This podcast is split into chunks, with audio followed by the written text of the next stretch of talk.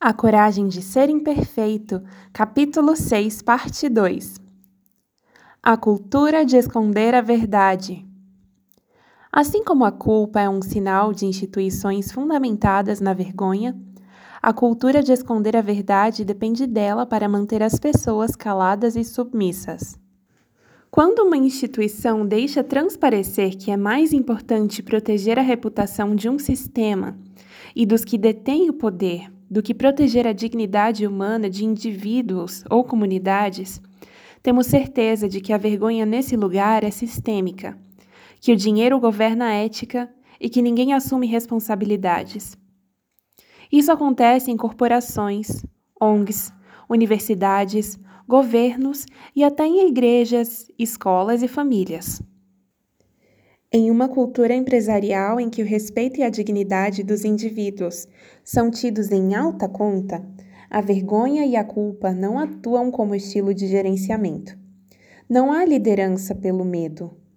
A empatia é um bem valioso, assumir responsabilidades é uma regra e não uma exceção, e a necessidade humana primordial por aceitação não é usada para alavancar produtividade nem para controle social.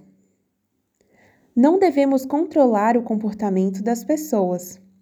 No entanto, precisamos cultivar culturas empresariais em que determinados comportamentos não sejam tolerados e em que todos se disponham a proteger o que mais importa: os seres humanos.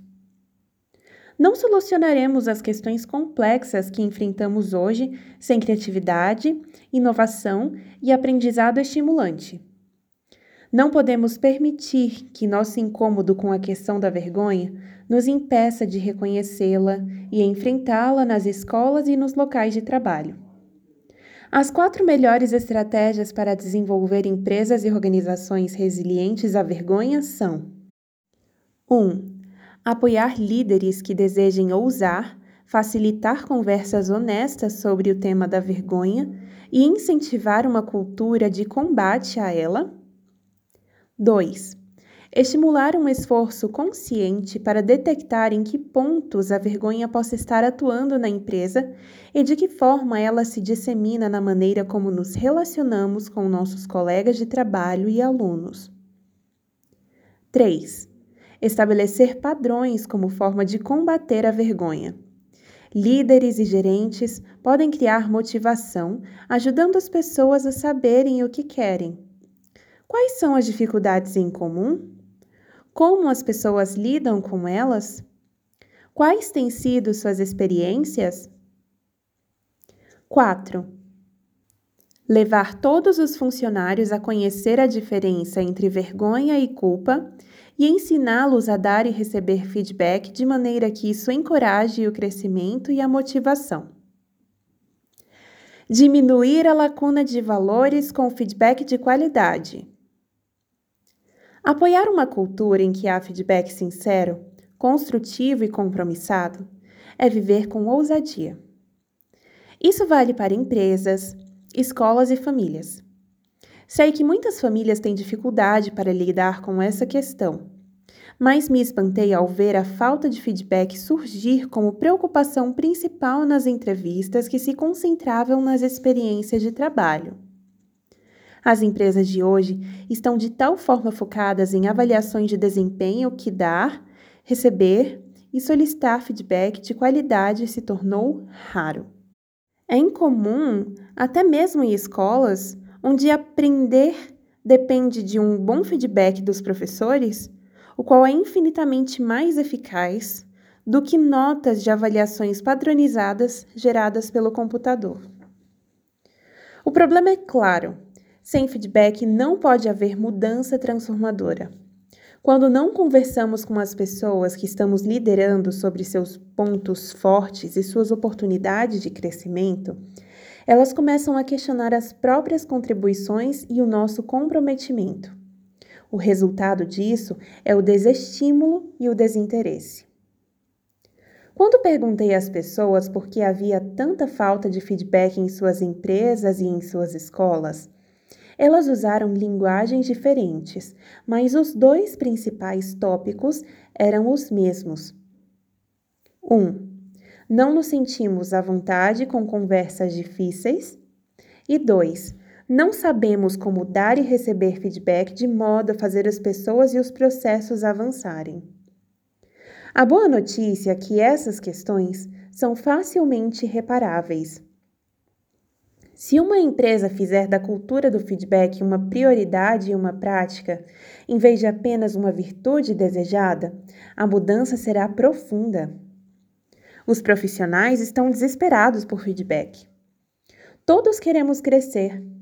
É preciso apenas aprender a dar um retorno de qualidade para que ele venha a inspirar crescimento e comprometimento.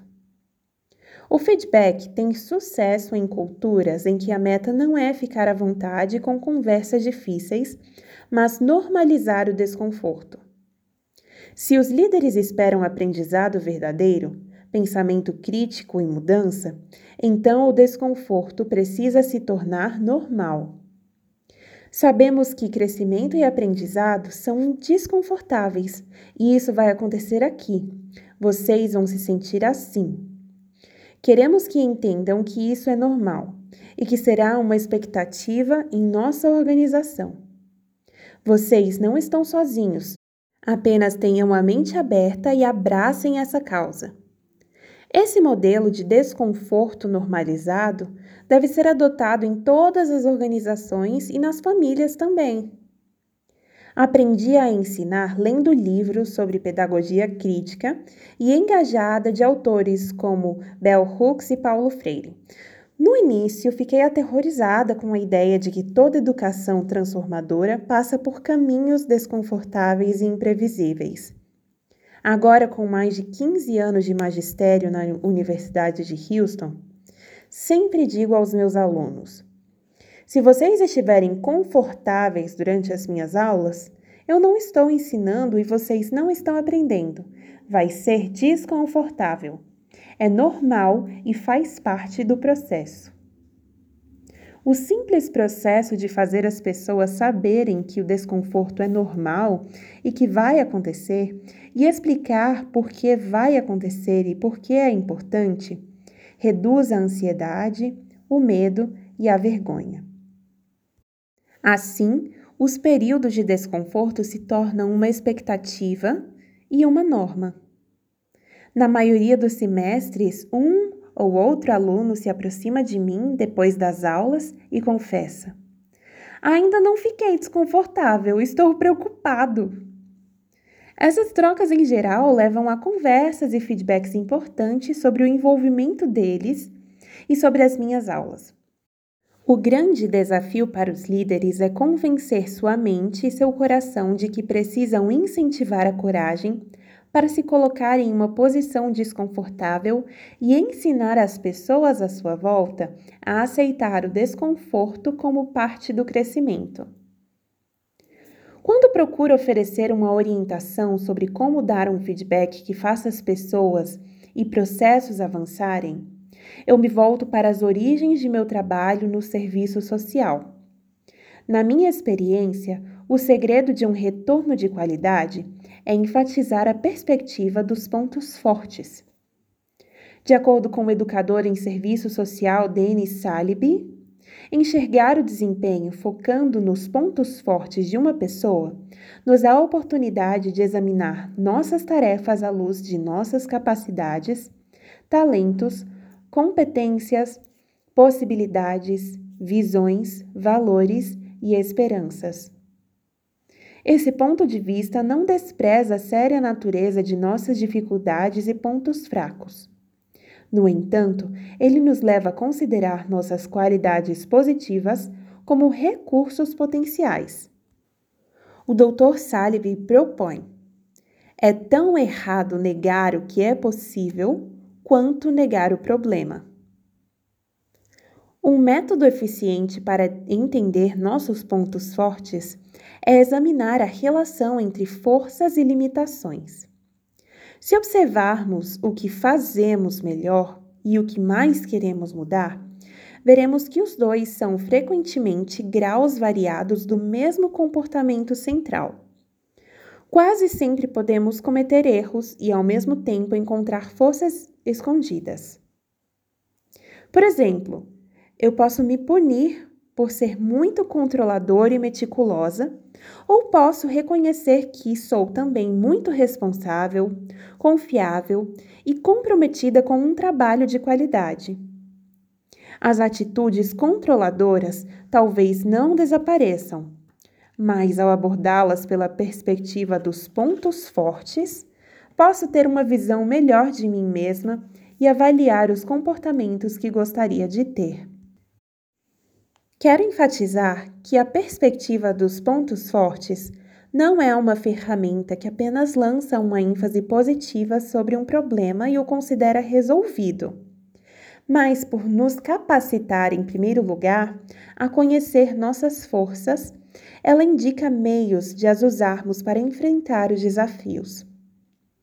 Uma maneira de ensinar essa abordagem para meus alunos é levá-los a dar e receber feedback nas apresentações em sala de aula. Os alunos na plateia têm que identificar três pontos fortes e uma oportunidade de crescimento na apresentação do colega. É essencial que usem sua avaliação de pontos fortes para sugerir que a pessoa que apresenta o trabalho pode desenvolver uma oportunidade de crescimento específica. Por exemplo, Pontos fortes. 1. Um, você conquistou meu interesse imediatamente com a sua história pessoal emocionante. 2. Você usou exemplos que são relevantes para a minha vida. E 3. Você concluiu com estratégias práticas que se relacionam com o nosso aprendizado em sala de aula. Oportunidades. Suas histórias e seus exemplos fizeram com que eu me conectasse com você e com o que você disse, mas tive dificuldade para ler o PowerPoint e escutá-lo ao mesmo tempo. Eu não queria perder nada do que você estava falando, mas me preocupei também em não perder os slides. Você devia usar menos palavras nos slides ou talvez apresentar o trabalho sem usá-los. Você me ganhou sem eles. Minha pesquisa deixou claro que a vulnerabilidade está no âmago do processo de feedback. Isso vale para quem dá, recebe ou solicita feedback. E a vulnerabilidade nunca vai embora, mesmo que sejamos capacitados e calejados em oferecer e receber retorno. No entanto, a experiência nos dá a vantagem de saber que podemos sobreviver à exposição e à incerteza, e que o risco vale a pena. Um dos maiores equívocos que vejo as pessoas cometerem no processo de feedback é se armarem. Para se protegerem da vulnerabilidade de dar ou receber retorno, elas se preparam para a briga é fácil presumir que o processo de feedback só parece vulnerável para a pessoa que recebe o retorno, mas não é verdade. Um compromisso honesto em torno de expectativas e atitudes é sempre repleto de incerteza, risco e exposição emocional para todos os envolvidos. Eis um exemplo. Susan, que é diretora de uma grande escola, precisa falar com uma das professoras sobre várias reclamações de pais de alunos. Os pais manifestaram preocupação com o costume da professora de falar palavrões e atender ligações pessoais em seu celular durante a aula, enquanto permite que os alunos saiam da sala, façam bagunça e usem o celular também. Nessa situação, se armar pode assumir várias formas. Uma delas é Susan preencher o formulário de queixa e entregá-lo para a professora quando ela chegar à sala, atendendo ao seu chamado. Susan apenas dirá: Aqui estão as reclamações. Tome ciência de seus erros e assine aqui. E que isso não aconteça de novo. A diretora terá finalizado a reunião de advertência em um minuto sem explicações, sem feedback, sem crescimento, sem aprendizado, mas com o assunto rapidamente encerrado. Nesse caso, as chances de a professora mudar o seu comportamento são pequenas. Outra maneira de se armar é se convencendo de que a outra pessoa merece ser magoada ou humilhada. Assim como a maioria de nós, Susan se sente mais confortável com a raiva do que com a vulnerabilidade. Logo, ela aumenta sua autoconfiança com uma pitada de superioridade. Estou cansada disso. Se esses professores me respeitassem, nunca fariam coisas como essas. Cheguei ao meu limite. Ela tem sido um problema desde o primeiro dia.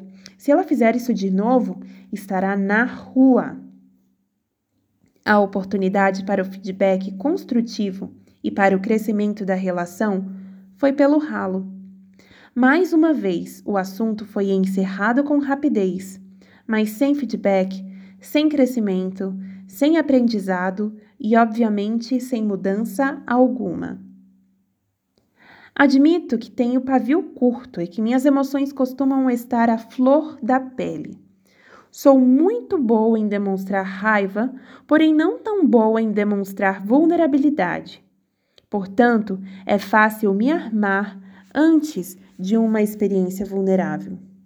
Por sorte, este trabalho me ensinou que quando eu me encho de superioridade, é sinal de que eu estou com medo.